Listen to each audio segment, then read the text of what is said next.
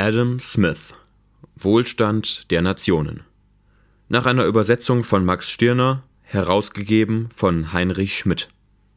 Gelesen von Raimund Lippock. Erstes Buch von den Ursachen des Fortschritts in den produktiven Arbeitskräften und von der Ordnung, nach welcher der Arbeitsertrag sich naturgemäß unter die verschiedenen Volksklassen verteilt. Erstes Kapitel von der Teilung der Arbeit. Der größte Fortschritt in den produktiven Arbeitskräften und die Vermehrung der Geschicklichkeit, Gewandtheit und Einsicht, womit die Arbeit irgendwo geleitet oder verrichtet wird, scheint eine Wirkung der Arbeitsteilung gewesen zu sein. Die Wirkungen der Arbeitsteilung in der allgemeinen Gewerbstätigkeit der Gesellschaft lassen sich leichter verstehen, wenn man beachtet, in welcher Weise jene Teilung in einzelnen Gewerben wirkt man nimmt gewöhnlich an, dass sie in gewissen sehr unbedeutenden Gewerben am weitesten getrieben sei. Vielleicht ist sie tatsächlich nicht weiter getrieben als in anderen von größerer Bedeutung, aber in jenen unbedeutenden Gewerben, die nur die beschränkten Bedürfnisse einer beschränkten Zahl von Menschen zu befriedigen haben, muss die Zahl der Arbeiter notwendigerweise beschränkt sein – und es können oft alle, die mit den verschiedenen Zweigen der Arbeit beschäftigt sind, in derselben Werkstatt untergebracht sein und von einem Beobachter mit einem Blick übersehen werden. In jenen großen Gewerben dagegen, welche das große Ganze des Volkes mit seinen Bedürfnissen zu versorgen haben, beschäftigt jeder einzelne Arbeitszweig eine so große Zahl von Arbeitern, dass es unmöglich ist, sie alle in einer Werkstatt zu vereinigen. Man sieht da selten zu gleicher Zeit mehr als diejenigen, welche in einem einzelnen Zweig tätig sind.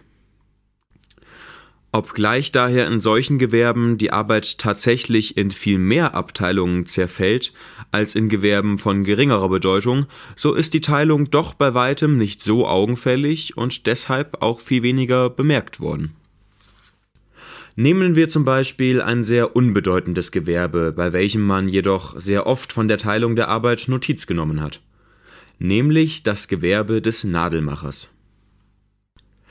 Ein Arbeiter, der für diese Tätigkeit, woraus die Teilung der Arbeit ein eigenes Gewerbe gemacht hat, nicht angelehnt wäre, der mit dem Gebrauch der dazu verwendeten Maschinen, zu deren Erfindung wahrscheinlich eben diese Teilung der Arbeit Gelegenheit gegeben hat, nicht vertraut wäre, könnte vielleicht mit dem äußersten Fleiß täglich kaum eine, gewiss aber keine 20 Nadeln herstellen. In der Tat aber, wie diese Tätigkeit jetzt betrieben wird, ist es nicht nur ein besonderes Gewerbe, sondern sie teilt sich in eine Anzahl von Zweigen, von denen die meisten wiederum besondere Gewerbe sind. Der eine zieht den Draht, ein anderer streckt ihn, ein dritter schneidet ihn ab, ein vierter spitzt ihn zu, ein fünfter schleift ihn am oberen Ende, wo der Kopf angesetzt wird. Die Herstellung des Kopfes erfordert zwei oder drei verschiedene Tätigkeiten. Das Ansetzen desselben ist eine besondere Tätigkeit. Das Weißglühen der Nadeln eine andere, ja sogar das Einlegen der Nadeln in Papier bildet ein Gewerbe für sich. So ist das wichtige Geschäft der Stecknadelfabrikation in ungefähr 18 verschiedene Verrichtungen geteilt, die in manchen Fabriken alle von verschiedenen Händen vollbracht werden, während in anderen zuweilen zwei oder drei derselben von einem einzigen Mann besorgt werden. Ich habe eine kleine Fabrik dieser Art gesehen, wo nur zehn Menschen beschäftigt waren und manche daher zwei oder drei verschiedene Verrichtungen zu erlernen hatten. Obgleich nun diese Menschen sehr arm und darum nur leidlich mit den nötigen Maschinen versehen waren, so konnten sie doch, wenn sie sich tüchtig daran hielten, in einem Tag zusammen etwa zwölf Pfund Stecknadeln liefern. Ein Pfund enthält über 4000 Nadel von mittlerer Größe. Diese zehn Personen konnten demnach täglich über 48.000 Nadeln herstellen. Da jeder den zehnten Teil von 840.000 Nadeln machte, so lässt sich auf jeden täglich 4.800 Nadeln rechnen. Hätten sie dagegen alle einzeln und unabhängig gearbeitet und wäre keiner für diese besondere Tätigkeit angelernt worden, so hätte gewiss keiner 20, vielleicht nicht eine Nadel täglich machen können. Das heißt sicher nicht den 240., vielleicht nicht den 4800. Teil von dem, was sie jetzt infolge einer besonderen Teilung und Verbindung ihrer verschiedenen Verrichtungen zu leisten imstande sind. In jeder anderen Kunst und jedem anderen Gewerk sind die Wirkungen der Arbeitsteilung denen, welche dieses so wenig bedeutende Geschäft darbietet, ähnlich obgleich in vielen derselben die Arbeit weder in so viele Unterabteilungen zerlegt, noch auf eine so große Einfachheit in den Verrichtungen zurückgeführt werden kann. Indessen bewirkt die Arbeitsteilung, soweit sie sich einführen lässt, in jedem Gewerk eine verhältnismäßige Vermehrung der produktiven Arbeitskräfte. Die Trennung der verschiedenen Gewerbe und Beschäftigungen scheint aus diesem Vorteil entstanden zu sein. Auch geht diese Trennung gewöhnlich in denjenigen Ländern am weitesten, welche sich auf der höchsten Stufe der Industrie und des Fortschritts befinden. Was in einem rohen Gesellschaftszustand das Werk eines einzigen Menschen ist, pflegt in einem fortgeschrittenen das Werk mehrerer zu sein. In jeder fortgeschrittenen Gesellschaft ist der Landmann gewöhnlich nichts als Landmann, der Handwerker nichts als Handwerker selbst diejenige Arbeit, welche zur Herstellung eines vollständigen Fabrikats nötig ist, wird fast immer unter eine große Anzahl Hände verteilt. Wie viele verschiedene Gewerbe sind nicht mit jedem Zweig der Leinen- und Wollmanufaktur beschäftigt? Von den Produzenten des Flachses und der Wolle an bis zu den Bleichern und Manglern der Leinwand oder zu den Färbern und Tuchmachern.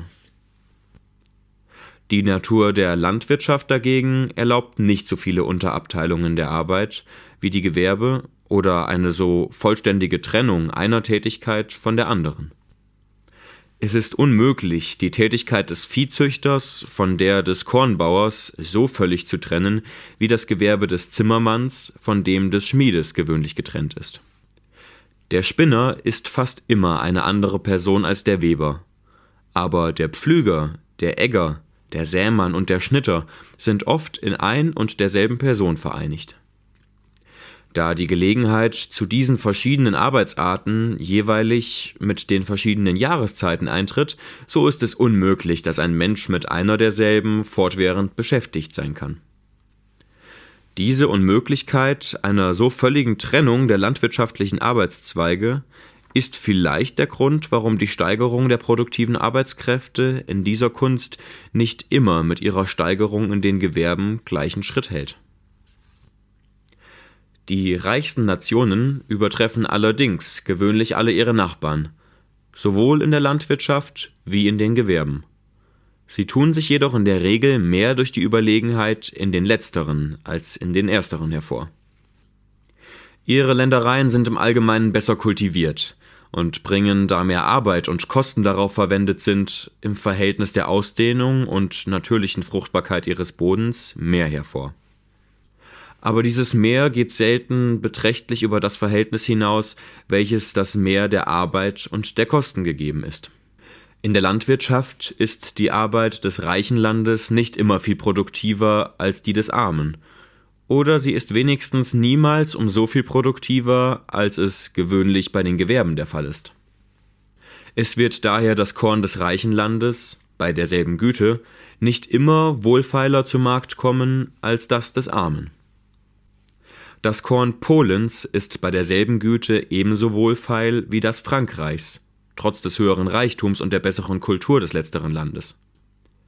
Das französische Korn ist in den Kornprovinzen ganz ebenso gut und hat in den meisten Jahren ziemlich denselben Preis wie das englische Korn, obgleich Frankreich vielleicht an Reichtum und Kultur gegen England zurücksteht. Und doch sind die englischen Getreideländereien besser kultiviert als die französischen, und die französischen wieder sollen viel besser kultiviert sein als die polnischen. Obgleich aber das arme Land trotz des tieferen Standes seiner Kultur mit dem reichen Land in der Wohlfeilheit und Güte seines Getreides bis zu einem gewissen Grad wetteifern kann, so kann es jenem doch in seinen Gewerben keine Konkurrenz machen. am wenigsten dann, wenn diese Gewerbe dem Boden, dem Klima und der Lage des reichen Landes angemessen sind. Die französischen Seidenwaren sind besser und billiger als die englischen, weil die Seidenmanufaktur, ganz abgesehen von den hohen Zöllen auf die Einfuhr von Rohseide, zum englischen Klima nicht so gut passt wie zum französischen. Aber die englischen Stahl- und Chrom-Wollwaren sind unvergleichlich besser als die französischen und obendrein bei gleicher Güte viel wohlfeiler. In Polen soll es kaum irgendwelche Gewerbe geben, ausgenommen einige gröbere Hausindustrien, ohne die ein Land nicht wohl bestehen kann. Diese große Vermehrung der Arbeitsmenge, welche infolge der Arbeitsteilung die nämliche Zahl von Leuten hervorzubringen imstande ist, beruht auf dreierlei verschiedenen Umständen. Erstens auf der gesteigerten Geschicklichkeit jedes einzelnen Arbeiters. Zweitens auf der Zeitersparnis, welche gewöhnlich bei dem Übergang von einer zur anderen Arbeit verloren geht und endlich auf der Erfindung zahlreicher Maschinen, welche die Arbeit erleichtern und abkürzen und einen einzigen Menschen befähigen, die Arbeit vieler zu verrichten. Erstens die gesteigerte Geschicklichkeit des Arbeiters vergrößert notwendig die Menge dessen, was er leisten kann.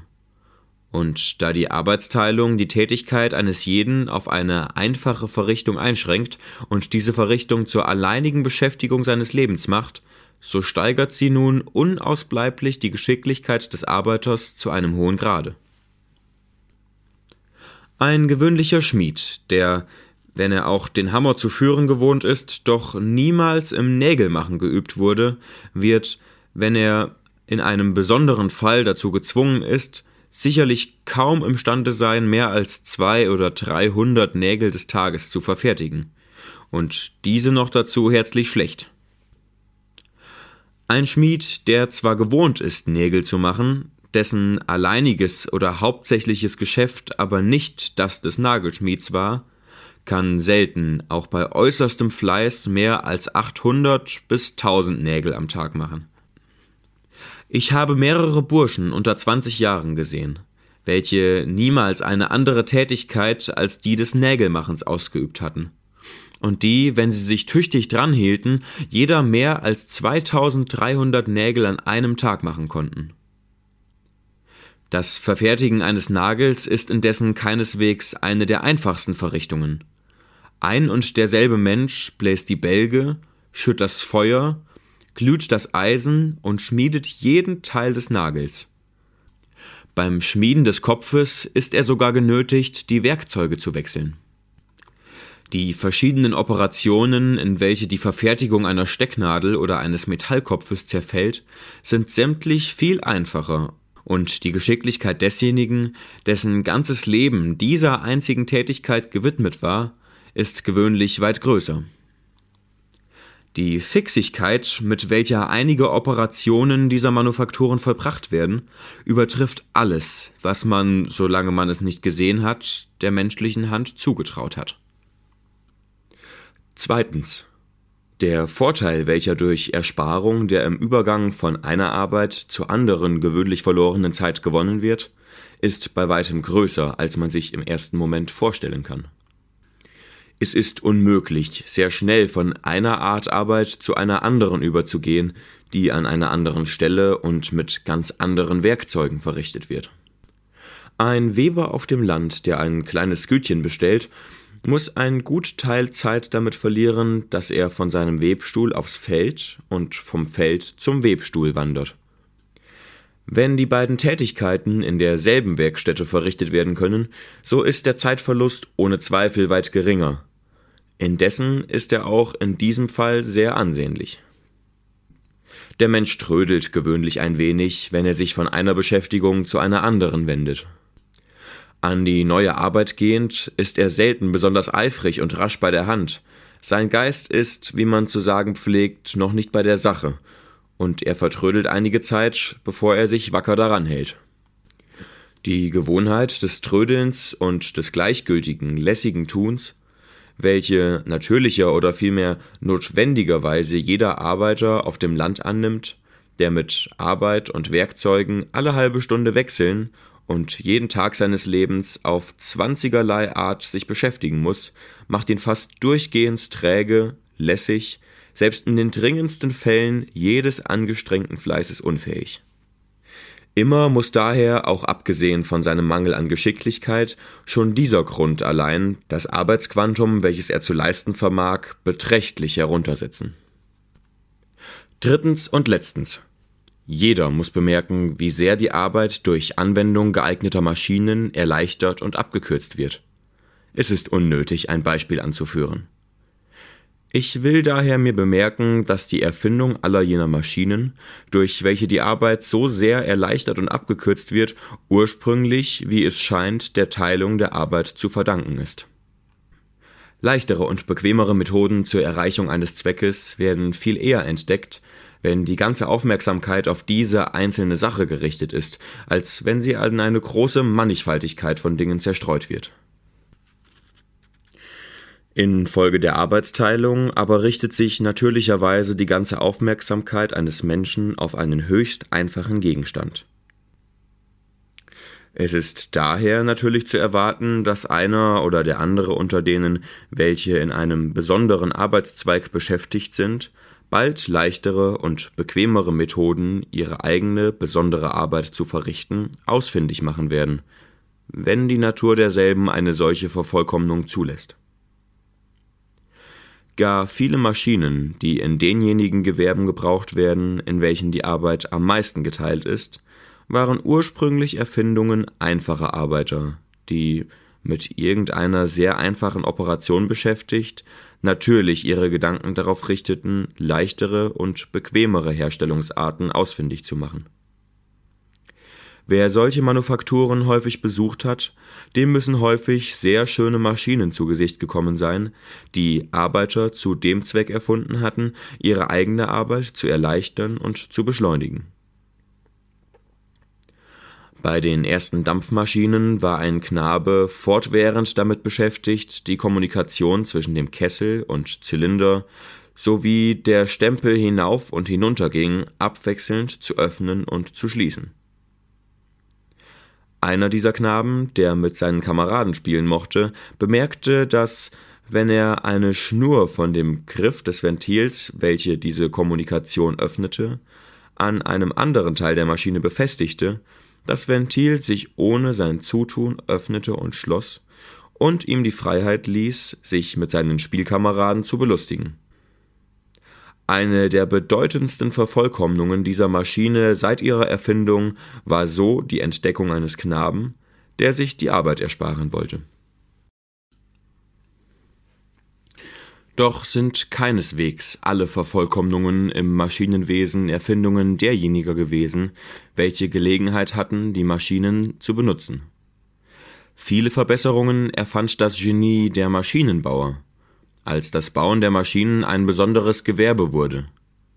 Manche das Genie derjenigen, welche wir Philosophen oder Theoretiker, Men of Speculation nennen und deren Aufgabe es nicht ist, etwas zu machen, sondern alles zu beobachten und die deswegen oft imstande sind, die Kräfte der entferntesten und unähnlichsten Dinge miteinander zu kombinieren.